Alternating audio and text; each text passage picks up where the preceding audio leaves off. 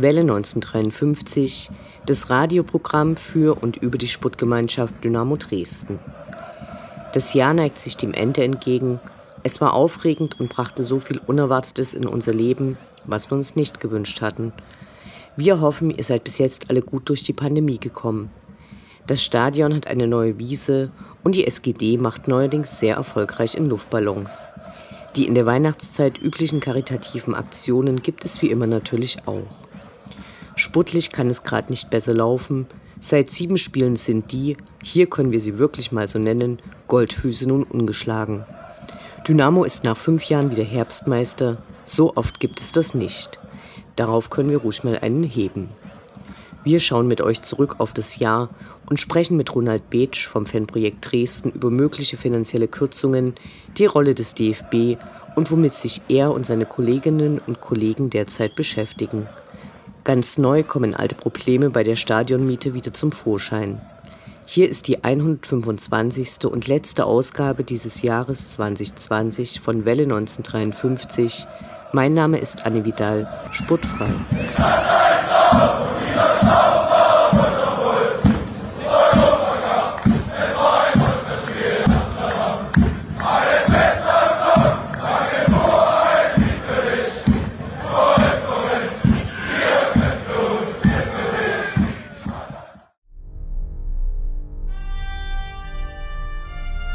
Unendlich sind die Weiten des Universums der Sputtgemeinschaft Dynamo Dresden. Alles rund um die SGD.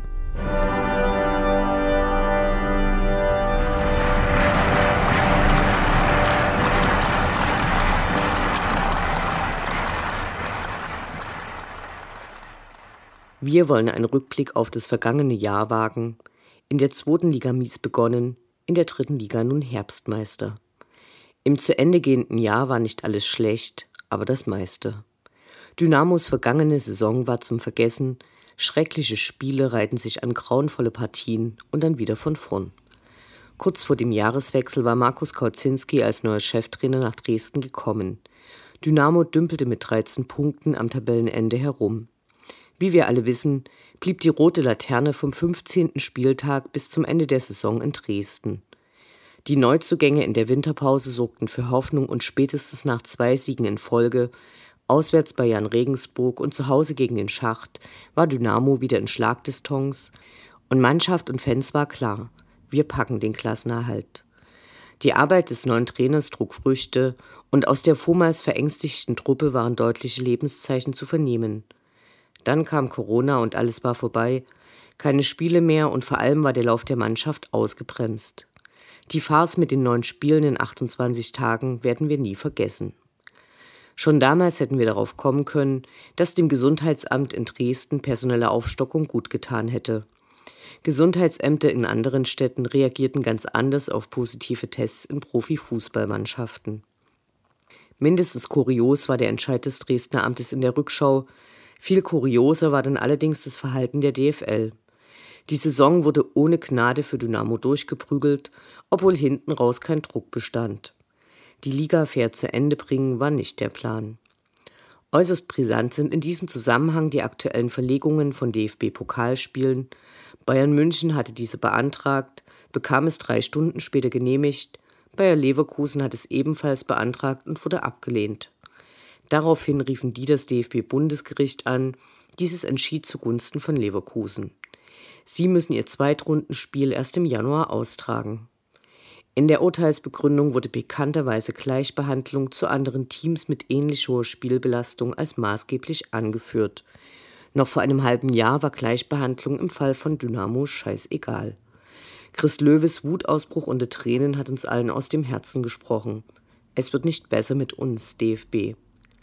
Dynamo stieg also ab und die neue Saison begann nicht ohne derbe personelle Veränderungen in der Vereinsführung. Ralf Minge ist seit Ende Juni nicht mehr Geschäftsführer Sputt. Zu Saisonbeginn war sein Nachfolger Ralf Becker schon im Amt. Zuletzt war Ralf Minge unter den Fans immer mehr umstritten. Seine Verdienste für Dynamo in den Jahren zuvor bleiben trotzdem unvergessen. Wurde ihm seit längerer Zeit sein rigides Sparregime vorgeworfen, dürften das mittlerweile einige seiner Kritiker anders sehen. Nochmal ein herzliches Danke, Ralf. Seine fehlende angemessene Verabschiedung brach vielen das Herz. Die Gedanken an den unwürdigen Abschluss sind keine schönen. Er hinterlässt nicht nur menschlich eine große Lücke und stand für vieles, wofür die Fans Dynamo verklären, eine Legende. Sein kaufmännischer Kollege Michael Brunn war seine ganze Amtszeit nicht besonders beliebt. Weder im Umfeld des Vereins noch auf der Geschäftsstelle hatte er viele Sympathisanten. Seine Beurlaubung im September erfolgte zu einem ungewöhnlichen Zeitpunkt. Der neue kaufmännische Geschäftsführer Jürgen Wehlen tritt erst am 1. Januar sein Amt an. Finanziell steht Dynamo nicht zuletzt wegen dem Sparen von Ralf Minge zumindest noch gut da. Trotz der guten Ausgangslage wird in diesem Jahr ein fettes Minus von mindestens 6 Millionen Euro eingefahren. Zum Glück erhält Dynamo den Zuschuss zum Trainingsgelände für die Beseitigung der Altlast nun doch und auch der Obolus zum Stadion soll in den Haushalt eingestellt werden. Ursprünglich waren beide Posten nicht geplant, was das Minus in diesem Jahr um einige Millionen erhöht hätte. Im Dresdner Stadtgebiet tauchten im Vorfeld der Haushaltsdebatte einige Banner auf, die den Stadtrat an seine Verpflichtung für den Hauptmieter des Stadions erinnern sollten. Die Stadionproblematik ist weiterhin nicht gelöst. Dynamo zahlt 30 Jahre lang eine extrem hohe Miete, die Stadt zahlt ebenso lang Millionen an den Bauträger und seine Betreibergesellschaft. Zusammen kommt damit ein Vielfaches der Bausumme. Wie sich in der aktuellen Haushaltsdebatte zeigte, steht Dynamo immer wieder als Bittsteller da. Dies, obwohl der Verein hierbei weder zukünftiges Eigentum abbezahlt, noch sonst etwas von dem Geld hätte. Alles fließt an den Bauträger in Form der Betreibergesellschaft. Nach 30 Jahren fällt das Stadion als baufälliges Objekt an die Stadt zurück und die ganzen Millionen sind einfach nur weg. Verantwortlich für dieses Konstrukt ist übrigens der aktuelle Finanzminister von Sachsen. Wir können nur auf eine Lösung dieses Problems hoffen. Die derzeitige Pandemie verschlimmert die Lage ungemein und das Stadion stellt sich momentan immer mehr als Fluch dar. Der Kader wurde für die dritte Liga rund erneuert, fast kein Stein blieb auf dem anderen, nur ein Grundgerüst wurde gehalten. Die neuen klangen teils vielversprechend.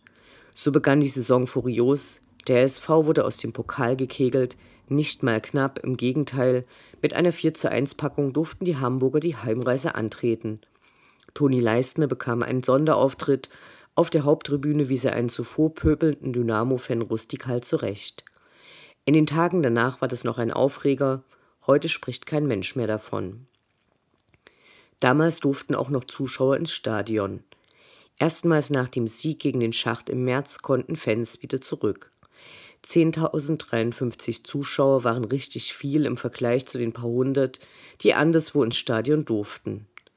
Zu dieser Zeit dachten nicht nur Michael Kretschmer und Petra Köpping, dass Corona an Sachsen vorbeigehen würde und wenn nicht, wäre man hierzulande gut vorbereitet. Dem ist leider nicht so, aber damals konnten wir uns hier privilegiert fühlen. Im Gegensatz zu den leeren Stadien im Rest der Republik war Dynamos Zuschauerzuspruch ligaübergreifend der Spitzenwert in ganz Deutschland. Die Stimmung war trotzdem nicht vergleichbar mit normalen Spielen. Es mutete ein wenig an wie in Grimma auf dem Sportplatz. Beim ersten Liga-Heimspiel gegen Mannheim griff der Capo im K-Block trotz eines zu Putzverzicht von UD für einige Minuten zum Megafon, wie wir nun wissen, zum letzten Mal in diesem Jahr. Sportlich ging es leider durchwachsen weiter. Spätestens die Heimniederlage gegen Zwickau ließ uns zweifeln, ob das noch die gleiche Mannschaft war, die den HSV so großartig besiegt hatte. Die Spieler wirkten unsicher und keinesfalls wie eine Aufstiegstruppe. Glücklicherweise hat sich das danach völlig geändert. Das letzte Spiel im Oktober war ein Wendepunkt. Gegen Meppen gab es das letzte Spiel mit Zuschauern.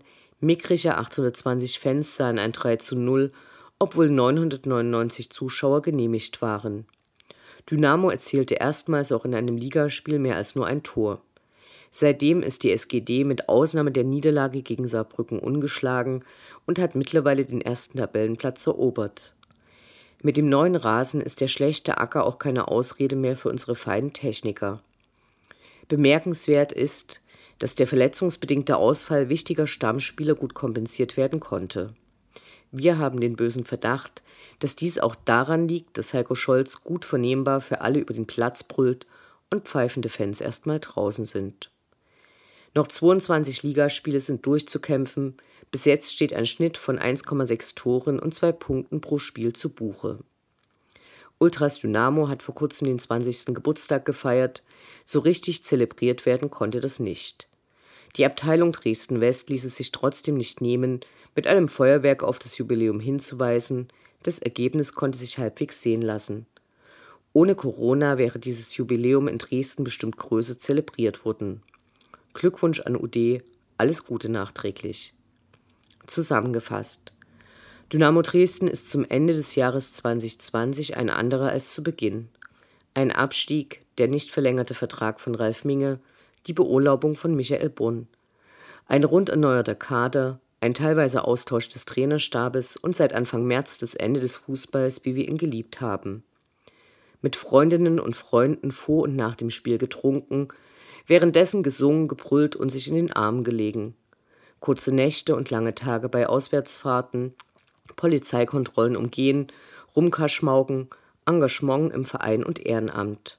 Heiß diskutieren, dumm quatschen, verlieren, weiterfeiern. Natürlich freuen wir uns über Dynamos sportlichen Erfolg, über die Mannschaft, über die Tore. Aber es verdeckt nur spärlich das, was uns wirklich fehlt. Dumme TV-Kommentatoren, die oft noch nicht mal Dynamo richtig aussprechen können, erinnern uns immer wieder daran unser eigener Sound, den wir kreieren.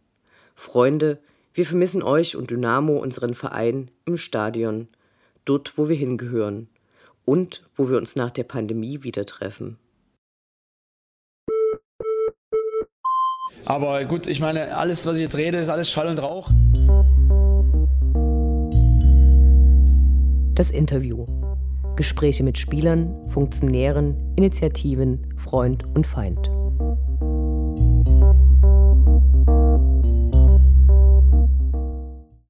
Mitte September erschien ein vielbeachteter Artikel im Spiegel, verfasst von André Resin und Edgar Lopez. Mit Entsetzen wurde anschließend bundesweit die Pläne des DFB kritisiert, schrittweise die Förderung der Fanprojekte zu kürzen und ab 2024 aus den Einrichtungen unterhalb der dritten Liga ganz auszusteigen. Nach kurzer Zeit ruderte der DFB zurück und will die Entscheidung über Kürzungen vertagen. Wir haben hierzu Ronald Betsch, dem Leiter des Fanprojektes in Dresden, einige Fragen gestellt. Danke, dass du dir die Zeit nimmst. Hallo. Hallo. Kannst du uns kurz erläutern, wie die Sparpläne des DFB aussahen und womit diese begründet wurden? Ja, also zunächst muss man sagen, dass die äh, Diskussion bereits seit weit mehr als zwei Jahren läuft. Äh, konkret geht es um die äh, inhaltliche Fortgestaltung der Förderrichtlinien. Also Förderrichtlinien ist, das ist so ein Papier, da steht da drin, unter was für Voraussetzungen äh, Fanprojekte beim Fußball Gelder beantragen können und was da Fanprojekte beachten müssen, wozu sich der Fußball verpflichtet, wozu sich die Fanprojekte verpflichten und so weiter. Das ist quasi so die Grundlage für die Finanzierung durch den Fußball. Und diese sind bereits Anfang 2018 inhaltlich äh, überarbeitet worden, auch gemeinsam mit den Fußballverbänden. Und es ist auch zu dem Zeitpunkt auch zugesichert worden, dass die dann so entsprechend mit unterzeichnet werden. Der DFB hat das dann allerdings äh, wieder erwartend äh, Ende 2018 nicht getan. Ähm, Jetzt ist es soweit gekommen, also du hast ja diesen, diesen Spiegelartikel auch schon angesprochen, dass der DFB in dieser letzten oder vorletzte Präsidiumssitzung war es, glaube ich, am, am 9., nee, am 11.9. beschlossen hat, dass es einen sogenannten Reformprozess geben soll, äh, dass sich die Fanprojektlandschaft in den vergangenen Jahren ja stark verändert habe und hier Anpassungen erforderlich seien. Ähm, man muss dazu äh, grundsätzlich erstmal sagen, so Reformprozess, das klingt ja erstmal ganz okay. Fanprojekte verschließen sich solchen Sachen natürlich auch grundsätzlich überhaupt nicht. Also, dass die eigene Arbeit auch überprüft wird und evaluiert wird. Ähm, das findet auch seit vielen Jahren schon lange statt. Es gibt so ein externes Institut, das prüft die einzelnen Fanprojektstandorte und äh, äh, macht dann so nach so katalogisierten Kriterien äh, wird dann halt geprüft, okay, leistet das Fanprojekt vor Ort dies und das und äh, wenn das dann passiert, und äh, diese Kriterien erfüllt sind, dann ähm, würden, werden diese Erkenntnisse dieses Instituts äh, einer AG vorgelegt und die wiederum äh, kann dann das Siegel äh, Fanprojekt nach dem nationalen Konzept Sport und Sicherheit erteilen. Und das ist halt eben auch für die Förderung erforderlich. Andere Partner äh, sehen da meiner Ansicht nach jetzt gerade keine Notwendigkeit in der Reformierung, eher im Gegenteil, äh, wollen eher die Fanprojektstrukturen noch weiter stärken. Ähm, also zu anderen Partnern ziehen jetzt beispielsweise die Länder, die ja auch mit in der Finanzierung drin sind, auch die Kommunen und die DFL selber. Ähm, so dass der DFB da gegenwärtig nach meinem Eindruck eher ein Stück weit auch einen Alleingang äh, macht mit seinen, mit seinen Plänen dieses Reformierungsprozesses. Aus meiner Sicht ist es relativ offensichtlich, dass es da vor allem um Einsparungen geht, auch wenn das natürlich so in der Form nicht gesagt wurde, ähm, die beim DFB aber grundsätzlich ja gerade, man verfolgt es ja teilweise auch ein bisschen in der öffentlichen Berichterstattung, ähm, in verschiedenen Bereichen auch geplant sind. Klar ist definitiv, dass der DFB Planbarkeit für die Fanprojektfinanzierung haben möchte. Die DFL hat das ja. Ne? Die müssen, die sind äh, zuständig für die ersten beiden Ligen, also die erste und die zweite Bundesliga. Dort ist äh, das natürlich der Fan, also die Anzahl der Fanprojekte begrenzt. Und der DFB möchte das aber auch sozusagen äh, in der, äh, in seinem Zuständigkeitsbereich, also dritte Liga und unterhalb sicherstellen. Das Argument ist aus meiner Sicht aber nicht unbedingt stimmig, weil man natürlich trotzdem eine Regelung finden kann, wie eine Fanprojektfinanzierung auch planbar ist. Ähm, aus meiner Sicht, wie ja schon gesagt, geht es da eher um Einsparungen, auch wenn das nicht so benannt wurde. Ähm, die Netzwerkpartner, die es da so gibt, also ob das jetzt ein DFL auch ist oder der Nationale Ausschuss Sport und Sicherheit, die sich da ja auch eng zu dieser Fanprojektfinanzierung mit den Fußballverbänden austauschen, aber auch weitere Fördermittelgeber und nicht zuletzt halt auch die Fanprojekte äh, sind da in den vergangenen Monaten mit klaren oder Jahren, muss man ja fast sagen, mit klaren Aussagen sehr ja, äh, hingehalten worden. Und man muss auch wirklich noch dazu sagen, wir haben ja auch gerade durch diese Pandemiesituation natürlich überall die Schwierigkeit mit klammen Haushaltskassen und so weiter. Das ist alles nachvollziehbar, aber dieser Prozess ist schon viel, viel eher gestartet, schon 2018. Also es steht nicht in einem unmittelbaren Zusammenhang damit. Kannst du uns sagen, welche unmittelbaren Konsequenzen diese Einsparungen hätten? Also die, die aktuelle Regelung ist es eine Erhöhung der Vorjahresfördersumme ab 2021 bereits ausgeschlossen ist. Das wirkt sich an einzelnen Standorten bereits jetzt auch wie Kürzungen aus, da eben Mehrbedarfe auch nicht abgedeckt werden können. Ähm, und zusätzlich kommt hinzu, dass auch geplante Fanprojekte und auch die, die schon mit der öffentlichen Hand, also mit den jeweiligen Ländern oder den Kommunen auch abgestimmt waren, nicht an den Start gehen können. Das kann man auch an einem ganz konkreten Beispiel zum Beispiel, also an einem ganz konkreten Beispiel festmachen. Ähm, wir hatten äh, bei dem Relegationsspiel Nürnberg gegen Ingolstadt ja die Situation, dass dann in der letzten Sekunde eigentlich der Nachspielzeit dann Nürnberg noch das entscheidende Tor gemacht hat und Ingolstadt damit nicht in die zweite Liga aufgestiegen ist. Und dadurch das eigentlich dort geplante Fanprojekt jetzt plötzlich wiederum in diesen Zuständigkeitsbereich des DFBs in der dritten Liga fällt und eben nicht in die zweite Liga, wo die DFL finanziert hätte. Das heißt, dass ein eigentlich geplantes und mit allen Partnern festgelegtes äh, Fanprojekt dort an dieser äh, Stelle nicht eingerichtet werden kann, weil eben in der letzten Sekunde der Nachspielzeit der erste FC Nürnberg ähm, noch ein Tor geschossen hat. Das ist natürlich eine, eine schwierige Situation für alle, die sowas planen. Da ist ja auch viel Vorlauf dabei. Das macht es nicht einfach.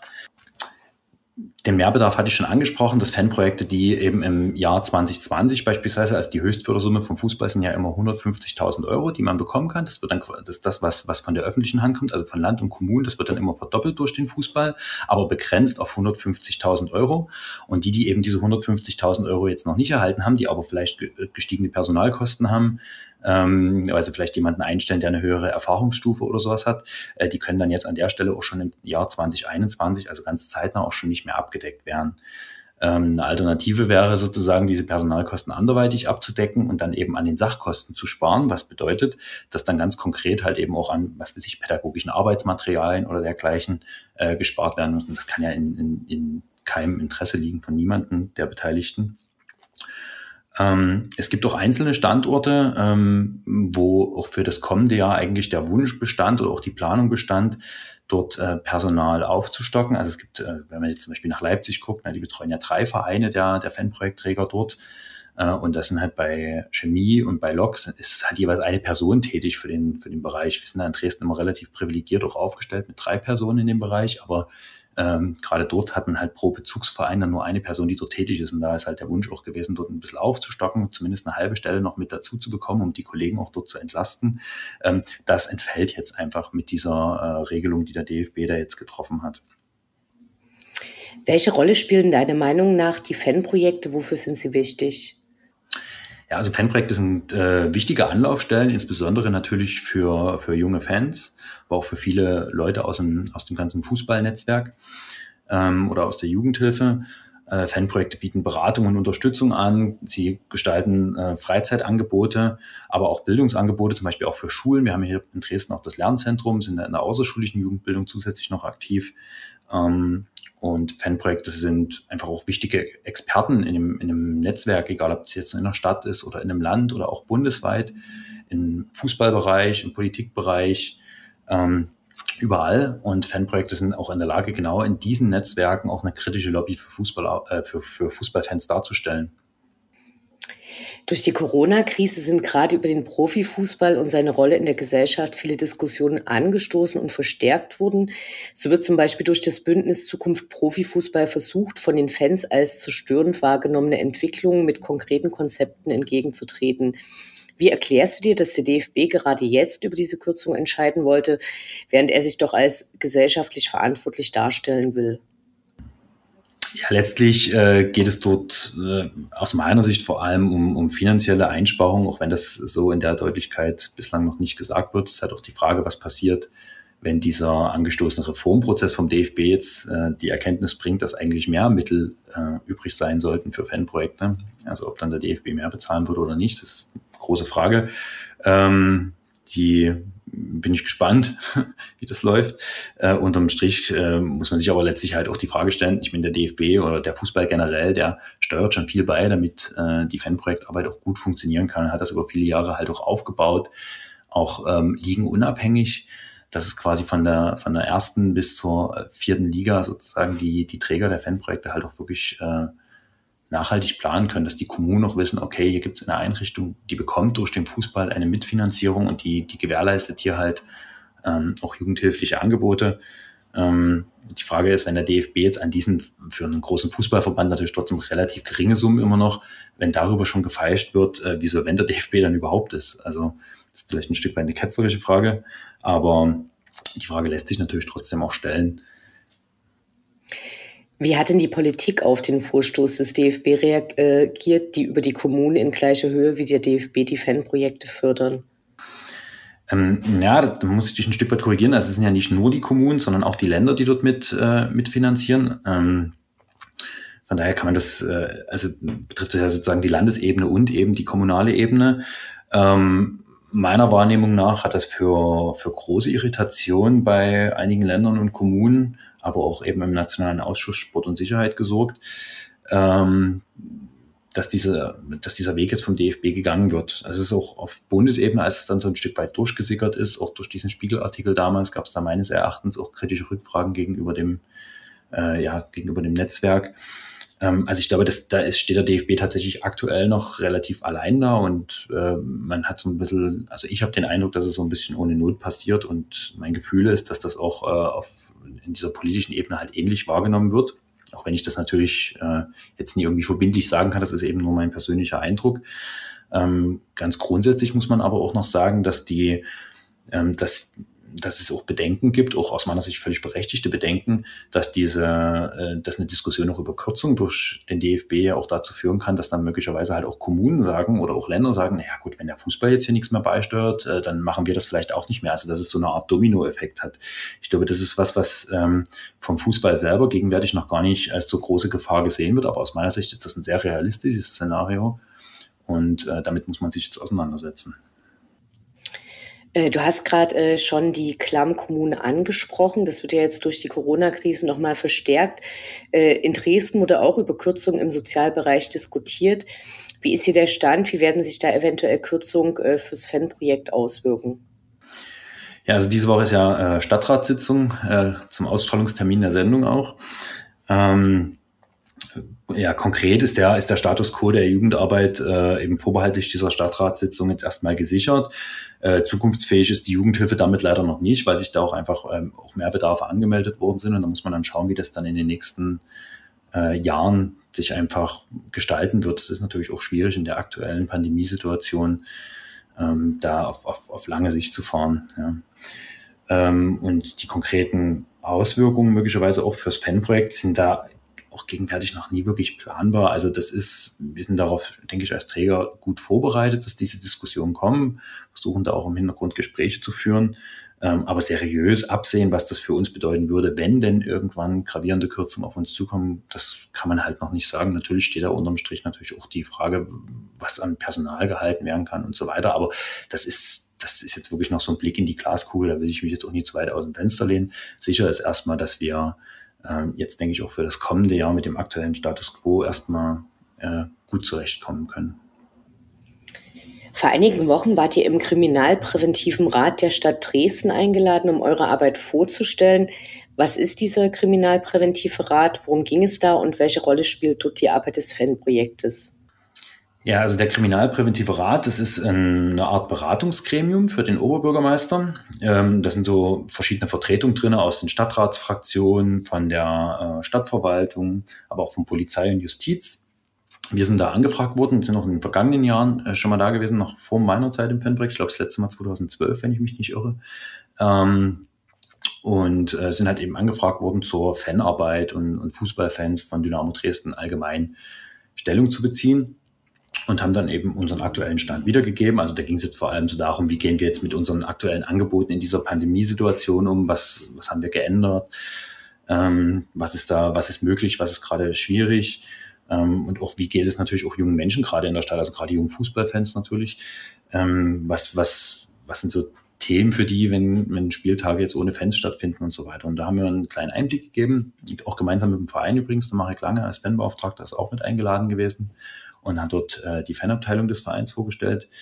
Genau, und dann wurden halt so ganz alltagspraktische Dinge gefragt, die halt gerade, also vor allem so aus den Stadtratsfraktionen, das sind eben so Dinge, die ähm, da jetzt gar nicht ganz so omnipräsent vielleicht immer sind, also so Dinge wie Gewaltphänomene am Spieltag und so weiter, wo wir halt dann unsere Expertise mit zum Besten geben konnten und die Polizei dann teilweise auch noch mit darauf eingegangen ist. Und ja, also das sind so, haben da einfach Einblicke gewährt in, in, in die Fanarbeit in Dresden. Ihr habt äh, vor kurzem eine viel beachtete Sammelaktion für wohnungslose Menschen in Dresden durchgeführt. Erzähl uns doch bitte etwas dazu. Wie ist es aus eurer Sicht gelaufen? Das ist extrem gut gelaufen. Ähm, das ist eigentlich eine sehr spontane Idee gewesen ähm, und ist jetzt aber wirklich in den, in den vergangenen eineinhalb, zwei Jahren eine sehr ja, praktische und vor allem auch direkt bei den Menschen ankommende Unterstützung äh, geworden oder, oder ist, ist daraus entstanden. Ähm, ganz, ganz viele Dynamo-Fans haben sich daran beteiligt. Viele haben auch wirklich Sachen bestellt irgendwo bei irgendwelchen Händlern und haben die direkt an uns schicken lassen. Ähm, auch die Mannschaft oder auch die Geschäftsstelle der SGD hat, hat gesammelt und haben uns Dinge übergeben. Und wir, also auch die Trägerhilfe, als auch natürlich in erster Linie auch die wohnungslosen Menschen, die diese äh, Unterstützung dann auch direkt unmittelbar erhält, sind auf jeden Fall sehr, sehr dankbar auch für diese große Spendenbereitschaft. Also es ist wirklich, ich bin da auch persönlich sehr, sehr berührt davon. Das, das ist wirklich ganz großartig. Ähm, werden jetzt diese Woche äh, die wahrscheinlich vorerst letzte Übergabe an, an, an die Trägerhilfe machen, weil wir jetzt ganz, ganz viele Spenden schon übergeben haben. Sind jetzt schon zweimal da gewesen, jetzt noch das dritte Mal mit dem Spenden auch von, von, von Dynamo direkt und ein paar Sachen, die jetzt noch im Nachgang von einzelnen Fans vorbeigebracht wurden. Und ja, dann werden wir sehen. Dann werden wir wahrscheinlich anlassbezogen, wenn die ähm, wenn die Spenden naja, aufgebraucht sind, sozusagen wieder einen neuen Aufruf starten und hoffen dann natürlich wieder darauf, dass zahlreiche Fans mal schauen, was sie dann noch auf ihren Dachböden und Kellern und Kleiderschränken alles noch so für Dinge haben, die sie vielleicht gar nicht mehr benötigen, aber bereit sind, äh, dies anderen Leuten, die es vielleicht gerade dringend nötig haben, zur Verfügung zu stellen. Die Inzidenzzahlen sind äh, enorm angestiegen. Wie sah die Lage in den letzten Wochen im Fanprojekt aus und was sind eure Pläne für die nächsten Wochen? Ja, das äh, hat uns natürlich auch sehr beschäftigt äh, in der Vergangenheit, ähm, in der jüngeren Vergangenheit. Also wir haben uns bereits, das muss man halt auch sagen, wir sind da sehr früh auch in die Planung gegangen, äh, haben uns bereits zum, zum Ende des ersten Lockdowns auch mit einer zweiten Welle auseinandergesetzt und das Geld ähm, was wir da jetzt natürlich, wir konnten ja andere Aktivitäten an der Stelle vielleicht nicht mehr so richtig machen, die wir ansonsten, wo wir das Geld ansonsten eingeplant hätten. Zum Beispiel jetzt konnten jetzt nicht mehr zu, oder sind nicht mehr zu irgendwelchen Auswärtsspielen gefahren, wenn da keine Fans zugelassen äh, waren. Das hat überhaupt keinen Sinn gemacht. Ähm, und das sind natürlich ein Stück weit auch ein paar Mittel frei geworden und die haben wir dann gleich wieder investiert, um halt auch das Außengelände einigermaßen äh, luk luk lukrativ, äh, komplizierter Begriff, lukrativ und attraktiv zu gestalten ähm, beispielsweise ein großes Zelt aufgebaut, dass man sich auch draußen unter einigermaßen verantwortbaren äh, Umständen auch in größeren Gruppen treffen kann, haben Heizlüfter besorgt, ähm, haben draußen noch so ein, so ein, so ein Spielgerät auf, also eigentlich so ein Turngerät für Erwachsene äh, aufgebaut, so mit Klimmzugstangen und allem drum und dran. Also haben wirklich versucht, da im, im Außengelände irgendwie eine Situation zu schaffen, die man halt auch in der kalten Jahreszeit einigermaßen erträglich äh, aushalten kann. Die ganzen Treffs fanden jetzt auch äh, seit dem ersten Lockdown auch ausschließlich im Außenbereich statt. Ähm, wir hatten darüber hinaus auch zusätzliche Öffnungszeiten auch nochmal mitgeschaffen, weil die Leute natürlich auch das Bedürfnis haben, sich aktuell zu treffen ähm, und äh, haben da zusätzliche Öffnungszeiten gehabt, haben extra Gruppenangebote auch geschaffen für einzelne äh, Gruppen aus der Fanszene. Ähm, aber auch die Spieltage haben wir beispielsweise im Fanprojekt äh, verbracht und äh, konnten dann das Spiel zum Beispiel gemeinsam angucken und so und das halt alles draußen unter eben ein Stück weit Pandemiebedingungen, wie man so schön sagt. Ähm, aufgrund dieser, äh, dieser hohen Infektionszahlen jetzt aber in den vergangenen Wochen, die ja auch so rasant gestiegen sind, haben wir jetzt aber vorläufig erstmal unsere Angebote pausiert, was zumindest den offenen Treff angeht. Also es gibt aktuell keine offenen Treffangebote. Und das Ziel ist dahinter einfach, wir wollen auch unsere, unsere Besucher dann natürlich auch ein Stück weit schützen. Es ist niemandem geholfen, wenn man sich hier trifft und dann der Zufall irgendwie blöd ist und äh, eine Person irgendwie fünf andere Personen ansteckt und die daraus folgende Quarantänebestimmung oder so dann ganz viele Leute betrifft. Das wollten wir halt auch vermeiden. Ähm, gleichzeitig halten wir unsere ganzen anderen Angebote, also alles, was so Thema Beratung oder Einzelgespräche angeht, ähm, die halten wir natürlich auch am Laufen. Wir wollen für die Leute auch mit, nach wie vor mit Rat und Tat zur Seite stehen und niemanden jetzt irgendwie allein lassen, der jetzt ähm, vielleicht Unterstützung benötigt. Äh, von daher wird es äh, auch in den nächsten Wochen und ähm, Monaten, je nachdem, wie lange die Situation jetzt fortläuft, äh, auch weiterhin noch diese also persönliche Treffen geben, Beratungsangebote über Telefon, äh, online oder ähm, Bedarfsfall, wenn es ganz dringend ist, auch im direkten persönlichen Austausch. Also da versuchen wir auch viel möglich zu machen, um dort halt auch diese schwierige Situation auch für junge Menschen auch irgendwie ein bisschen erträglich zu machen und eben auch ansprechbar zu sein und eben wirklich niemanden zurückzulassen. Ähm, wir beobachten jetzt aktuell dieses Infektionsgeschehen einfach auch weiter und werden dann ab Januar wahrscheinlich wöchentlich darüber entscheiden, welche Angebote wir jetzt wieder unter was für Bedingungen äh, reaktivieren können. Also wann auch der offene Treff wieder öffnen wird. Das müssen wir dann einfach sehen, je nachdem, wie sich die Infektionszahlen auch entwickeln. Wie sieht die Lage für die Jugendlichen aus, die sonst zu euch kommen? Was bedeutet die temporäre Schließung für sie? Ja, dadurch fehlt halt schon eine, eine Treffmöglichkeit auch für größere Gruppen hier in Dresden, ähm, für, für junge Fans. Ja, vieles wird sich jetzt einfach so in private Räume äh, verlagern, also in, in Wohnungen oder WGs oder so, sodass halt ein persönlicher Austausch von Angesicht zu Angesicht zwischen größeren Gruppen eher schwieriger wird. Ähm, unser Ziel ist es aber tatsächlich, dass wir allen Fans schnellstmöglich äh, wieder Treffmöglichkeiten anbieten können, auch für größere Gruppen, aber das muss halt eben unter äh, Voraussetzungen stattfinden, die wir halt auch verantworten können und wo wir halt auch niemanden äh, hier gefährden mit unseren Angeboten. Das ist uns ganz wichtig. Vielen Dank für deine Auskünfte und deine Zeit. Sehr gern.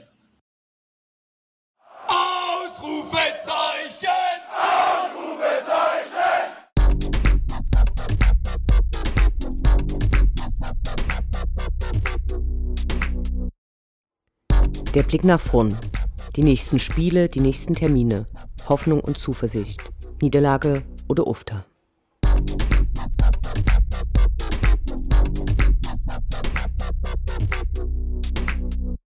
Siebzehnter Spieltag, 19. Dezember, Sonnabend 14 Uhr, Viktoria Köln gegen die Sputtgemeinschaft Dynamo Dresden. Morgen gibt es das erste Pflichtspiel gegen diesen Verein. Nach der letzten Saison aufgestiegen, stehen sie derzeit auf einem respektablen zehnten Platz. Es ist übrigens der neue Verein von René Klingenburg. Ihr letztes Spiel haben sie mit 0 zu 2 gegen Uerdingen verloren.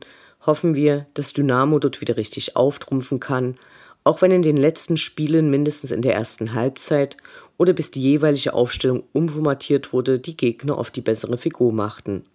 Wir wünschen uns Tore und einen Sieg, na klar.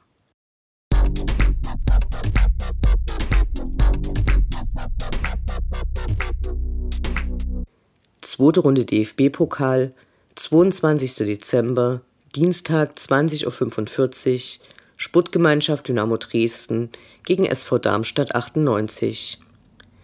In der zweiten Runde des Mafia-Pokals ist vieles attraktiver als dieser Gegner. Derzeit stehen sie auf Platz 14 in der zweiten Liga. In ihrem letzten Spiel gegen Fürth haben sie sich mit einem 4 zu 0 richtig Mut geholt. Ihr mogisches Pflichtspiel gegen die Würzburger Kickers, das ursprünglich wegen Corona-Infektion verlegt werden sollte, findet nun doch statt. Dynamo verkauft mit täglich neu verkündeten Rekordzahlen Geistertickets. Dafür soll es Luftballons im Stadion geben. Fans kann das natürlich nicht ersetzen, ergibt aber hoffentlich schönere Bilder als Kuscheltiere oder Pappen mit den Bildern von Fans. Ergebnistechnisch würden wir gern wie beim Gänseblümchen Blätter ausreißen vorgehen. Die bisher drei Partien in Dresden gingen verloren, gewonnen, verloren. Das Ergebnis am Dienstag sollte also heißen, klar, gewonnen. Es ist ja auch der einzige Weg, der derzeit nach Europa führt. Dynamo Allee.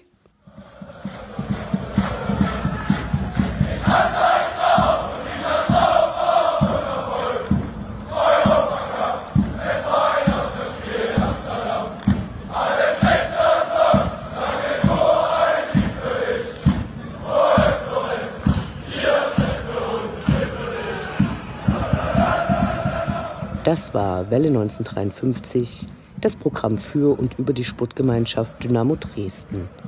Eine neue Sendung über die SGD, uns, die Fans und alle Neuch und Widrigkeiten auf dem Weg zum Europapokal gibt es in zwei Wochen bei Coloradio und zum Nachhören im Internet auf welle1953.net als Podcast, den ihr selbstverständlich abonnieren könnt, um keine Sendung zu verpassen. Mein Name ist Anne Vidal. Auf Wiederhören bis zum nächsten Mal.